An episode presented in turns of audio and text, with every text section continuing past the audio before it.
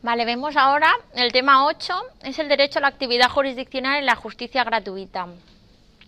Vamos a ver el derecho a la actividad jurisdiccional en general y cómo se concreta en España, que es el derecho fundamental a la tutela judicial efectiva que reconoce la Constitución. ¿vale? Además veremos el derecho a la asistencia jurídica gratuita, que seguramente habéis, habéis escuchado oír, pero que puede ser que confundáis con el turno de oficio. ¿vale? El derecho a la actividad jurisdiccional es el derecho de todo ciudadano a instar la actividad jurisdiccional del Estado con el fin de que se resuelva su conflicto mediante la aplicación del ordenamiento jurídico. Y esto se refleja en los cuatro derechos que tenemos a continuación. Es el derecho al acceso de justicia, el Estado debe garantizar el acceso de todos los ciudadanos a la justicia. Es el derecho a un proceso con todas las garantías. Es el derecho a la obtención de una sentencia de fondo, motivada, fundada y congruente. Esto es importante, ¿vale? Una sentencia debe ser motivada, fundada y congruente, que lo veremos a continuación muy relacionado con la pretensión. Ahora veremos qué significa que una sentencia sea congruente. Eh, que este derecho a la obtención de una sentencia de fondo, motivada, fundada y congruente, no debe confundirse con la exigencia o con el derecho que no existe a obtener una sentencia favorable a, nuestros intereses. No debe ser una sentencia, es más, siempre será favorable a una parte o a la otra, nunca puede, puede ser favorable a las dos, ¿vale? Eh, que no se nos reconozca lo solicitado no significa que no sea motivada ni sea congruente, ¿vale? Y el derecho a la ejecución de la sentencia. Si nosotros tenemos una sentencia, un documento que nos da la razón, pero no se ejecuta, se queda simplemente en un documento, no obtenemos un verdadero o no se ejecuta de verdad en verdadero derecho a la actividad jurisdiccional, si no hay unos mecanismos que favorezcan la ejecución de esa sentencia, que se realice aquello que la sentencia establece, no nos ha servido de nada todo el proceso judicial. ¿De acuerdo? Se queda, como se dice, en papel mojado. Los obstáculos al derecho a la actividad jurisdiccional son dos que conocemos muy bien, la lentitud, la lentitud de la justicia. Una justicia lenta no es justicia. Si nosotros solicitamos algo hoy, 11 de marzo del 2015, y obtenemos una resolución em, en tres años, pues bueno, tenemos que valorar en qué asunto se trata, pero desde luego si a lo mejor solicitamos Em, que el vecino que nos debe 500 euros nos lo devuelva, pues a lo mejor dentro de tres años, desde luego no compensa todo el procedimiento, que, bueno, 500, 10, 20. Me explico que, que una justicia lenta no es justicia, ¿vale? Hay que ponderar que todos los, todos los gastos, pero todo el procedimiento que es largo y es difícil, eh, nos compensa para, la resolución. Desde luego, la, actividad jurisdiccional debe ser mucho más rápida. Y la onerosidad, los gastos que comentábamos. Una justicia que acarrea ciertos gastos para los ciudadanos, aunque luego veamos el, derecho a la justicia gratuita, eh, puede provocar que ciertas personas no puedan acceder a la justicia y no puedan solicitar aquello que les es suyo. Por tanto, eh, es un obstáculo claro a, este derecho y el, el, Estado debe garantizar ciertos mecanismos para que ninguno de estos limite el derecho a la actividad jurisdiccional. Vale, dentro del derecho a la actividad jurisdiccional debemos estudiar la pretensión. La pretensión es un término netamente procesal y que mm, he visto mm, eh, o he tenido ocasión de utilizarlo con anterioridad, pero hasta que no lo hayamos visto no, no lo quería utilizar porque es difícil de comprender hasta que no se ve. Es un término que únicamente lo veremos en derecho procesal. Es, un es el elemento que relaciona el derecho y el proceso. ¿Vale? La pretensión es una solicitud al órgano jurisdiccional para que aplique una consecuencia jurídica concreta prevista en la norma para que un supuesto de hecho coincidente para un supuesto de hecho coincidente con los hechos alegados. Es el objeto de la demanda. Muy bien. Em, cuando tú acudes a un órgano jurisdiccional, tú solicitas que, que se aplique una consecuencia jurídica. Veamos, las normas tienen dos partes unos, hechos, quien matare a otro, y una consecuencia jurídica. ¿De acuerdo? todas las normas jurídicas tienen esa, esa forma, ¿vale? Tienen un primer hecho y una consecuencia jurídica. Cuando alguno de nuestra, cuando algún hecho de nuestra realidad sea coincidente con un hecho que regula una norma jurídica, podemos acudir a un órgano jurisdiccional para que aplique la consecuencia jurídica prevista. Esto es lo que llamamos pretensión. Vale, hemos dicho que el derecho a la actividad hemos explicado el derecho a la actividad jurisdiccional, pero en nuestra Constitución, en el artículo 24.1, lo regula como el derecho fundamental a la tutela judicial efectiva. El artículo 24.1 de la Constitución española dice que todas las personas tienen derecho a obtener tutela efectiva de los jueces y tribunales en el ejercicio de sus derechos e intereses legítimos, sin que en ningún caso pueda producirse indefensión. Ya hemos hablado alguna vez que, la forma en la que se redactan algunos textos normativos o todos los textos normativos es un poco compleja y por eso lo más interesante porque bueno, normalmente tenemos apuntes y tenemos profesores que nos lo explican, pero cuando tenemos que acudir a una norma, porque no está, porque nadie nos lo ha explicado, porque mm, hemos acabado, ya somos graduados. Lo más interesante es ir fraccionándola y viendo qué, qué, quiere decir. Vale, cuando el artículo 24.1 habla de todas las personas, en realidad se refiere a todas las personas, sean físicas o jurídicas, nacionales y extranjeras. ¿vale? Una persona física también tiene el derecho fundamental a la tutela judicial efectiva. Dice, todas las personas tienen derecho a obtener la tutela judicial efectiva de jueces y tribunales. El derecho a obtener la tutela judicial efectiva es una protección, la tutela es proteger, una protección y efectiva una protección real, ¿vale? No hablamos de, de algo efímero, sino de una protección real de jueces y tribunales en el ejercicio de sus derechos e intereses legítimos, de los derechos e intereses legítimos de los ciudadanos, bueno, de las personas físicas o jurídicas, nacionales o extranjeras. Bien, esos derechos o intereses son aquellos que están reconocidos por el ordenamiento y sin que en ningún caso pueda producirse indefensión. Es decir, el Estado debe garantizar, cuando quiere garantizar el derecho fundamental a la tutela judicial efectiva, un proceso con todas las garantías y con acceso, en su caso, a todas las instancias, a un sistema de recursos que permita acceder a, a diversas instancias jurisdiccionales. ¿De acuerdo? Que el derecho fundamental a la tutela judicial efectiva venga regulado en el artículo 24.1 supone que es un derecho fundamental. ¿Qué significa que sea un derecho fundamental? Además de que es súper importante. Vale, que permite eh, la revisión del asunto por parte del, del Tribunal Constitucional, ¿vale? Sin embargo, este derecho, aunque viene definido y reconocido en la Constitución española, se ha concretado jurisprudencialmente, ¿vale? Ha sido el Tribunal Constitucional en dos sentencias importantes, una del 83 y otra en el 85, creo recordar, lo tenéis en los apuntes, en los que ha concretado el contenido de este derecho, ¿de acuerdo? Y reconoce que este derecho engloba otros cuatro derechos importantes. Estos cuatro derechos son similares a los derechos que hemos visto anteriores en el derecho a la actividad jurisdiccional y son, son los siguientes. Es el derecho al acceso, de acceso al proceso, es el derecho a una resolución de fondo fundada en derecho, es el derecho a la ejecución de las resoluciones judiciales y es el derecho a los recursos legalmente establecidos. El derecho de acceso al proceso es precisamente el derecho que tenemos los ciudadanos y las personas jurídicas a, interponer la pretensión de, nuestro, una pretensión sobre unos hechos ocurridos, ¿de acuerdo?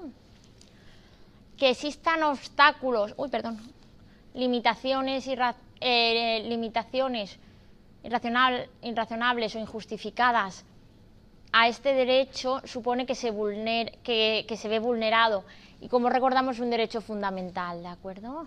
Eh, podemos acudir al Tribunal Constitucional eh, por recurso de amparo para si vemos si, existe algún tipo de obstáculo que nos, que nos impida acceder a un proceso judicial. El derecho a una resolución de fondo fundada en derecho, como hemos visto antes, significa que debemos tenemos el derecho a obtener una, una sentencia fundada, motivada y congruente con las pretensiones deducidas. Que sea congruente, lo hemos comentado antes, eh, tiene que ver con la, con la pretensión porque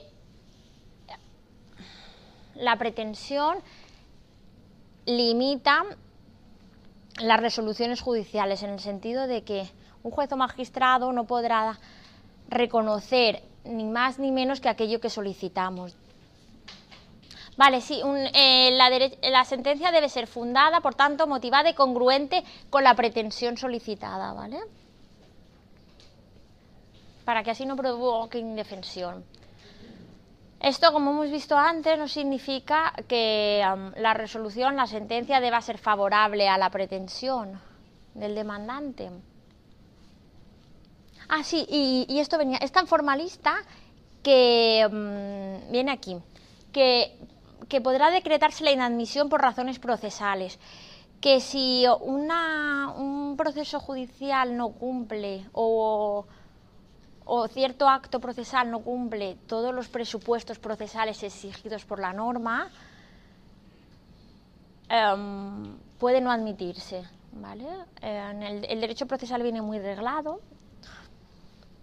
Y si, por ejemplo, una demanda em, no incluye todos los requisitos que la ley establece que debe, que debe reunir, eh, puede desestimarse por, por por ausencia de requisitos procesales. Y eso no significa que, no, que veas vulnerado tu derecho a la resolución de fondo, porque se entiende que si no se cumplen todos los requisitos procesales, las partes no, no están en igualdad de partes y que, y que no se ha eh, seguido un procedimiento que viene ya establecido. O sea, en cierta manera es una garantía. y por eso también es tan importante el derecho procesal, porque un caso que aparentemente puede ser, está ganado materialmente, que, um, en civil vemos que, que, tienes toda la razón, incurres en algún tipo de error procesal, puede ser que no que pierdas el caso. Ahora que están tan de moda los protocolos, al final un proceso judicial está protocolizado. No puede ser que um, que una persona no funcione de una manera y el otro nos entregue eh, el documento que tiene que recibir de otra manera y en unas fechas en las que no están previstas. Es decir, se tiene que seguir ciertas normas conocidas por todos de manera que sea un proceso que se pueda prever, ¿vale? Y que garantice la mayor, perdón, la mayor mm, que, garantice el mayor número de, o sea, todas las garantías posibles para los ciudadanos, ¿de acuerdo? Vale, vistos los derechos, vemos ahora el derecho a la ejecución de las resoluciones judiciales. Esto lo hemos visto antes también. Una, eh, estudiamos que la función de jueces y magistrados es, juzgar y ejecutar lo juzgado. Bien, pues en, en esa coletilla se, encontramos precisamente este derecho a la ejecución de las resoluciones judiciales, que un juez o magistrado, que un juzgado tribunal nos reconozca que, la pretensión, que, reconozca que, es cierto aquello que, alegamos, no nos sirve de nada si luego no se ejecuta aquello que, que estima, ¿de acuerdo? Y por último, el derecho fundamental a la tutela judicial efectiva incluye el derecho a los recursos legalmente establecidos. El derecho a los recursos legalmente establecidos no significa, no se corta aquí. En el derecho a los recursos. Eh, um, e, e, este derecho ha sido bastante discutido por la doctrina porque um, a nivel europeo eh, se reconoce una doble instancia penal que no siempre um, se da en el proceso español. El Tribunal Constitucional eh, ha resuelto que este derecho a los recursos se refiere a los recursos legalmente establecidos y que, por tanto, los ciudadanos solo tendremos derecho a recurrir tantas veces como o a, tantas instancias o a acudir a, aquellos recursos que establezca la, ley y no que podamos recurrir infinitamente o que tengamos o que debamos recurrir um, una doble instancia directamente, sino a los recursos que que legalmente se establezcan, ¿de acuerdo? Es la ley la que configura los recursos de forma expresa. El derecho, ¿qué, me puede decir eh, qué es el derecho a la justicia gratuita? Hemos visto que uno de los dos que hemos visto dos obstáculos del derecho a la actividad jurisdiccional, la onerosidad y la lentitud. La lentitud aún está por resolver, pero bueno, la onerosidad eh, con las, tasas judiciales. Bien, pero no solo las tasas, que también lo veremos. Eh, la onerosidad eh, significa que un proceso judicial cuesta dinero. Cuesta mucho dinero. Cuesta dinero porque hay que pagar al abogado, cuesta dinero porque hay que pagar al procurador. ¿Quién recuerda lo que era el procurador? El que te representa. ¿El que, el qué? Vale, pues el, tenemos que pagar al abogado, tenemos que, que pagar al procurador, tenemos que pagar el informe pericial X que necesitamos. Tenemos que pagar las tasas judiciales cuando existían, ahora solo están reconocidas para las pymes. Hasta hace muy poquito teníamos que pagar las tasas judiciales. Quizá tengamos que pagar un depósito tenemos muchos más gastos en proceso y, no todo el mundo tiene la capacidad económica para embarcarse en un proceso judicial, pero como es un derecho fundamental, el Estado debe reconocerlo. ¿vale? Por tanto, debe establecer un sistema de asistencia jurídica gratuita. He comentado antes que es fácil confundirlo con el turno de oficio, porque si bien es verdad que cuando acudimos al, sistema de, justicia gratuita, se nos asigna un, abogado de oficio, también se nos puede asignar un abogado de, oficio y, si tenemos recursos económicos lo pagamos nosotros, ¿vale? No, no debemos confundirlo. El um, turno de oficio es un, eh, es un listado de abogados que llevan más de tres años de ejercicio profesional y en el que voluntariamente se inscriben. Bueno, está gestionado por los colegios de abogados. Así que hay ciertos colegios de abogados que requieren, además de tres años de ejercicio, que realicen ciertos cursos, ¿vale? Cualquier abogado en activo con más de tres años de ejercicio puede inscribirse en el turno de oficio.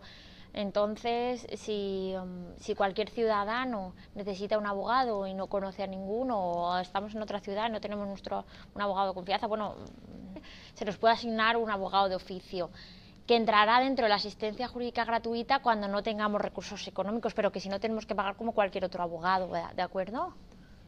Se les paga. Eh, bueno, si, se apaga, si, no, si no entramos dentro del derecho a la asistencia jurídica gratuita, abonamos sus, sus honorarios nosotros, ¿de acuerdo? Si tenemos, si cumplimos los requisitos para entrar dentro de la justicia gratuita, le pagará el Estado, también el derecho a la asistencia jurídica gratuita viene mm, recogido en el artículo 119 de la Constitución española, en el artículo 20 de la Ley Orgánica del Poder Judicial y además existe una Ley de Asistencia Jurídica Gratuita de 1996, ¿vale? la que conoceréis como LAJG.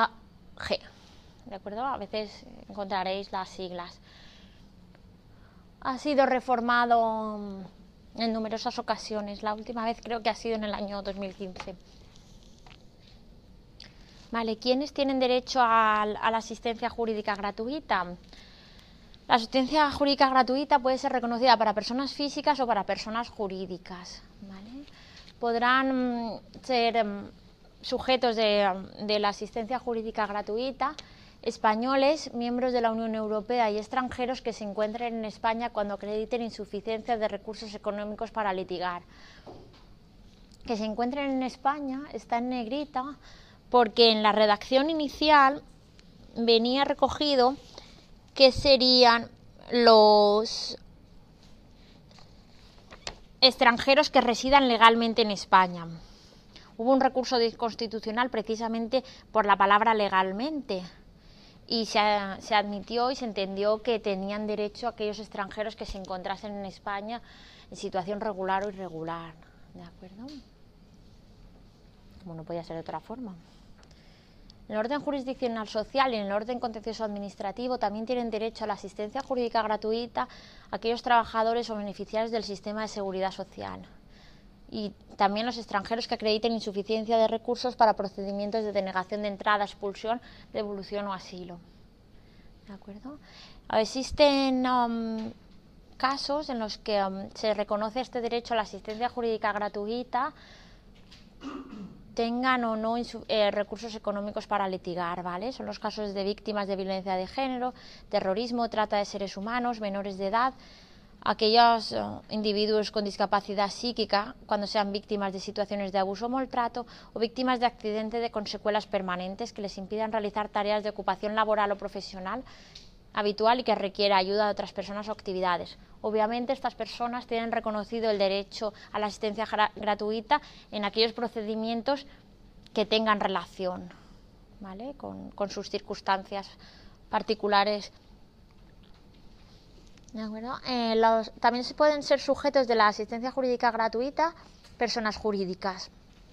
Serán así aquellas fundaciones debidamente inscritas en el registro administrativo de fundaciones, también aquellas asociaciones de utilidad pública a las que corresponda y además aquellas eh, bueno, determinadas personas jurídicas tengan o no insuficiencia de recursos económicos, ¿vale? Pueden ser así las entidades gestoras y servicios comunes de la Seguridad Social, la Cruz Roja Española, las asociaciones de consumidores y usuarios, las asociaciones que tengan como finalidad la protección de personas con discapacidad no necesariamente deben, deben, identificar, deben mm, acreditar su la insuficiencia de recursos económicos. Los requisitos para la concesión, bien, pues para, para, que mm, el Estado reconozca el derecho a la asistencia jurídica gratuita o bien se pertenece a este grupo de personas que no necesitan acreditar la insuficiencia de recursos económicos o físicas jurídicas, o bien eh, seguirán un criterio objetivo, económico por supuesto, aunque tiene ciertos mecanismos correctores subjetivos. ¿vale? El criterio objetivo está establecido para las personas físicas em, por el siguiente baremo. Debe valorarse los ingresos brutos anuales y por unidad familiar inferiores al doble del indicador público del salario mínimo interprofesional, es decir, en el momento de solicitarlo. Los ingresos eh, anuales y por unidad familiar deben ser el menores al doble del salario mínimo interprofesional. ¿De acuerdo? En el caso de las personas jurídicas, eh, será, eh, debe ser igual o menor al triple del salario mínimo interprofesional. Eh, este es el criterio objetivo, como hemos indicado, si bien existen ciertos mecanismos correctores para circunstancias especiales, es decir, aquellos miembros de familia numerosa, mm, bueno, ciertos mecanismos subjetivos, aquellas personas que en los apuntes tenéis algunos mecanismos más, eh, podrá corregirse ese límite mm, objetivo, ¿vale? Ese, ese mínimo permitido, ¿vale? Un, poco en función de, mm, de las circunstancias personales de cada uno. Porque, bueno, el otro día surgió el debate en el en, presencial. Bueno, y si es 83,2 y una persona acredita tener 83,3, bueno, el límite hay que ponerlo en algún punto, desde luego, como en unas notas de corte, pero si bien es cierto que el Estado sí prevé ciertos mecanismos flexibles subjetivos en función de las características de cada uno de ellos. El artículo 4 de la Ley de Asistencia Jurídica Gratuita establece la exclusión del reconocimiento del derecho cuando existan signos externos de riqueza no coincidentes con los datos económicos. Bien, si alguien acredita que no tiene recursos económicos, que sus ingresos brutos anuales y por unidad familiar son inferiores al límite que hemos indicado, pero aparentemente lleva un nivel de vida que está por encima de estos ingresos económicos y que se... Bueno, Bárcenas creo que ha pedido un abogado de oficio eh, y asistencia jurídica gratuita porque tiene embargado. Si su nivel de vida aparente um, se ve que um, da a entender que tiene un nivel de riqueza mayor al que está um, establecido, puede revisarse, ¿vale? normalmente puede ser que quizá la otra parte lo, lo alegue, ¿de acuerdo? Porque es verdad que, que, a veces el Estado no tiene la posibilidad de controlar. En Elche, por ejemplo, hay mucho, bueno, en Elche y en muchas ciudades industriales hay mucho trabajo negro, ¿vale? Eso normalmente no entra, no se valora como ingreso bruto anual el contenido del derecho a la asistencia gratuita no solo incluye el abogado de oficio, el abogado, ¿vale? Incluye, por ejemplo, el asesoramiento y orientación jurídica previa al proceso, información. Esta segunda parte, no sé si la recoge el manual, ¿vale? Eh, pero está incluido, eh, se, se, incluyó en el 2015. Eh, además, el derecho a la asistencia jurídica gratuita incluye el asesoramiento y orientación jurídica previa al proceso y la información sobre mediación o métodos alternativos, ¿vale? Esto es lo que se incluyó en 2015. Además, la asistencia de abogado detenido o preso, si no lo hubiera designado, la defensa y representación del abogado y del procurador, no solo paga los honorarios del abogado, sino también del procurador, cuando la intervención sea preceptiva, la publicación de anuncios y edictos en, periódicos oficiales, puede ser que se, que se obligue a alguna de las partes a la publicación de algunos edictos o anuncios en periódicos perdón, oficiales, eso se paga, ¿vale? Si tiene reconocido el derecho a la justicia gratuita, em, lo paga el Estado. La exención del pago de, tasas judiciales, bien, las tasas judiciales fue un tema bastante controvertido, que oh, no sé si lo conocéis. En el año, creo recordar 2013, lo digo de cabeza, eh, se impusieron las tasas judiciales para todas aquellas personas físicas además de los gastos del proceso, una tasa judicial es una tasa por acudir al, a un proceso judicial. Eh, fue, fue, fue al Tribunal Constitucional y el Constitucional entendió que si no eran desproporcionadas, eran constitucionales. Una sentencia bastante debatida también, bastante cuestionada, desde luego, al final, la, presión social y judicial ha obligado a, retirar las tasas judiciales que únicamente existen ahora para las pequeñas y medianas empresas. Hay de depósitos para la interposición de recursos, ¿vale? Para determinados recursos, ya lo veremos, eh, existe la obligación de, mm, de entregar un depósito al juzgado ¿vale? Para garantizar que podrás hacer frente a determinados gastos que puedan derivar del proceso, como sea el pago a la otra parte, ¿vale? Eh, quien tiene derecho a asistencia jurídica gratuita no, no tiene la obligación de, de realizar este depósito. También tienen derecho a la asistencia pericial gratuita por personal técnico adscrito al juzgado o por funcionarios, organismos o servicios técnicos dependientes de las administraciones públicas obtienen gratuitamente copias, testimonios, instrumentos y actas notariales. Se reducen en un 80% tanto los decretos arancelarios por otorgamiento de escrituras públicas y copias y, testimonios notariales no contemplados en, bueno, en el número anterior, en el artículo 130 del reglamento notarial, y también un 80% eh, se reducen un 80% los derechos arancelarios para la obtención de notas, certificados, anotaciones, asientos, inscripciones en los registros de la propiedad mercantil. ¿De acuerdo?